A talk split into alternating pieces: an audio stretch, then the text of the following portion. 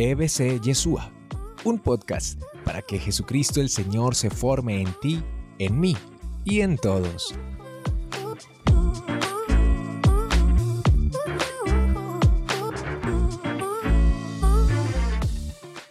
Los sueños son muy importantes, pero nosotros como José tenemos que tener sueños y tener a Dios, porque los sueños sin Dios no sirven de nada. Uno se puede hacer muchos anhelos, uno puede tener muchos proyectos en la cabeza, pero tantas veces esos proyectos son frustrados y en nuestra vida somos contra las paredes, que adquirimos lo que queremos en la vida, no nos sacia, no nos llena, no nos da la felicidad, sino que nos sentimos tristes, incompletos, aburridos, porque en realidad los sueños deben estar de la mano de Dios. Miren lo que dice el eclesiástico capítulo 34, verso 1. Los tontos viven de falsas esperanzas y de sueños sin fundamento. A esto le dan alas los insensatos. Si los sueños no vienen de parte de Dios Altísimo, no hay que prestarles atención. Uno debe soñar es con Dios y en todas las áreas de la vida. Estoy hablando a nivel familiar, a nivel económico, a nivel afectivo. Estoy hablando en todas las áreas de la vida que debemos entregarle los sueños a Dios. Muy bien, yo traje esta pelotica por aquí con una intención. Porque es que a José le podemos decir el hombre pelota. ¿Sí? ¿Y por qué? Ya les voy a contar. No se me asuste. ¿Por qué le vamos a decir el hombre pelota a José? Recuerden que José tenía grandes sueños y era el favorito, era, era muy amado por su papá. ¿Se acuerdan? Estaba arriba, grandes sueños y amado por su padre.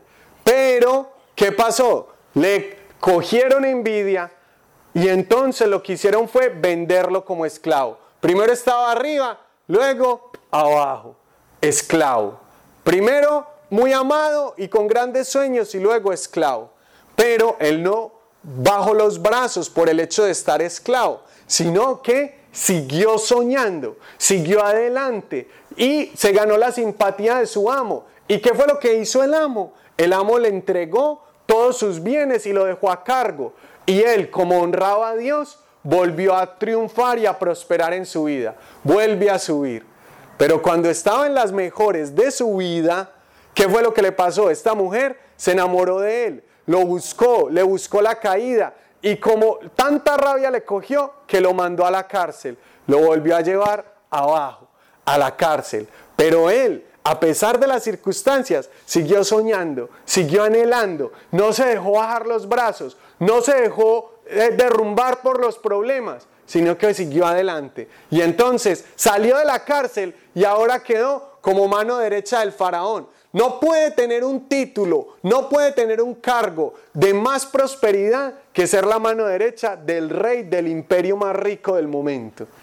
Otra vez arriba. Por eso a José le podemos decir pelota, porque mientras más duro lo tiran para abajo, más duro vuela hacia arriba. Porque mientras más duro le da la vida, más alto rebota. Porque mientras más difícil son las adversidades, más fuerza saca. Porque a pesar de las dificultades, extiende sus alas nuevamente por el firmamento. No se deja doblegar, no se deja pagar, no se deja vencer, sino que saca fuerzas, se llena de Dios sigue soñando y a pesar de los momentos difíciles, Él vuelve y surge, vuelve y renace, vuelve y tiene nuevas fuerzas para estar en lo alto. Le podemos decir hombre pelota. La vida lo tira hacia el suelo y Él con fuerzas vuelve y surge de entre la nada para tener la prosperidad, la bendición de Dios, los sueños y los anhelos que reclama su corazón.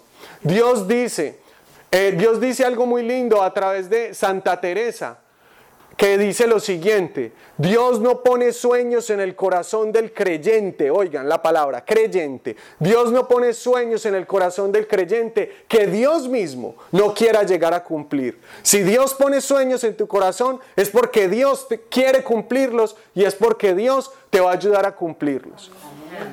¿Será que nosotros somos también como José frente a la adversidad? ¿Será que nosotros ante los problemas, ante los enemigos, ante las dificultades, ante los momentos de dolor, ante los momentos de desesperanza, ante los momentos de ruina, ante los momentos de persecución, somos como José. O usted quizás baja los brazos, se deja vencer, pierde y se le acaban los sueños, deja de soñar y deja de interpretar los sueños. Muy bien, a mí esto me impactó tanto que hice una investigación. Resulta que hay un concepto psicológico que se llama la resiliencia. La resiliencia es un, es una, un concepto tomado justo de la ingeniería, de la construcción, que consiste en, con desechos, con basura, construir edificaciones, reciclar y construir edificaciones. La resiliencia adoptada ya a las humanidades, a la psicología, consiste en lo siguiente, en eh, investigar y potenciar la capacidad que tienen los seres humanos de sobreponerse a las adversidades, la capacidad que tienen los seres humanos de sobreponerse a las adversidades y sacar fuerzas en los momentos difíciles. ¿A usted le interesa o no le interesa ese tema? ¿Le sirve o no le sirve ese tema?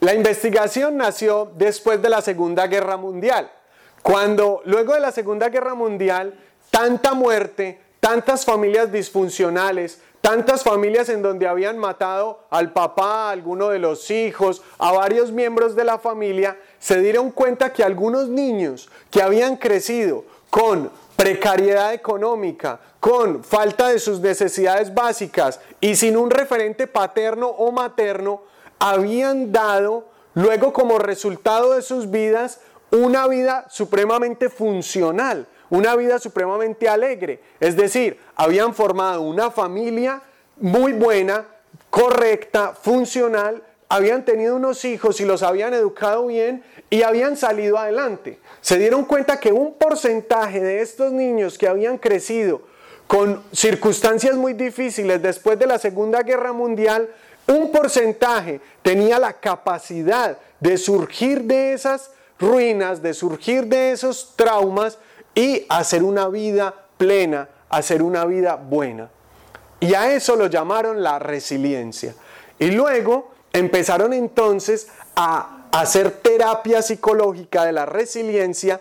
¿Quién es una persona que tiene la capacidad de surgir a pesar de la adversidad, del dolor o las dificultades? Tienen ocho características. Primera, tienen algo que se llama introspección. ¿Qué es la introspección? Es la capacidad de examinarse a sí mismo. Una persona resiliente, una persona que puede salir de la adversidad, es una persona que puede hacer un alto en el camino de su vida y decir, ¿qué estoy haciendo con mi vida? ¿Cómo me estoy comportando? Mirar hacia adentro, como dice la palabra de Dios que hizo el hijo pródigo, entró en sí mismo entró en sí mismo. Una persona que sea resiliente es una persona que se puede autoobservar, mirar, hacer introspección. Recuerdo que una vez en los retiros del colegio, yo estudié en un colegio jesuita, en un colegio católico, y nos hacían retiros espirituales. Y recuerdo que había uno muy parrandero, un compañero, que dijo, no, ¿cuáles retiros espirituales? ¿Qué pereza eso? Yo no quiero ir a ningunos retiros. Y se fue por una rumba y se puso a beber por allá. Y era en un cuarto piso. Y en el balcón se pusieron a beber. Y él de la borrachera se cayó del cuarto piso y se quebró un pie y una mano. Y estuvo como seis meses, tres meses, algo así, en el hospital. Y entonces yo pensaba lo siguiente, cuando uno no hace retiros espirituales, cuando uno no hace un alto en el camino, cuando uno no tiene la capacidad de introspección y de revisar qué está haciendo con su vida y para dónde va su vida, la vida los hace a la fuerza por uno. Él no quiso hacer retiro espiritual, pues lleve tres meses para ver si piensa qué está haciendo con su vida. ¿Sí o no? Para que haga el alto en el camino forzado. A ver si piensa para dónde es que va con su vida. Porque por donde va, efectivamente, no va bien. Muy bien. Primero, introspección. Segundo, interdependencia. Miren, este concepto es bien interesante. En la interdependencia es distinto a ser dependiente. ¿Cierto? Se entiende farmacodependiente. La persona farmacodependiente es dependiente a una medicina o a una droga.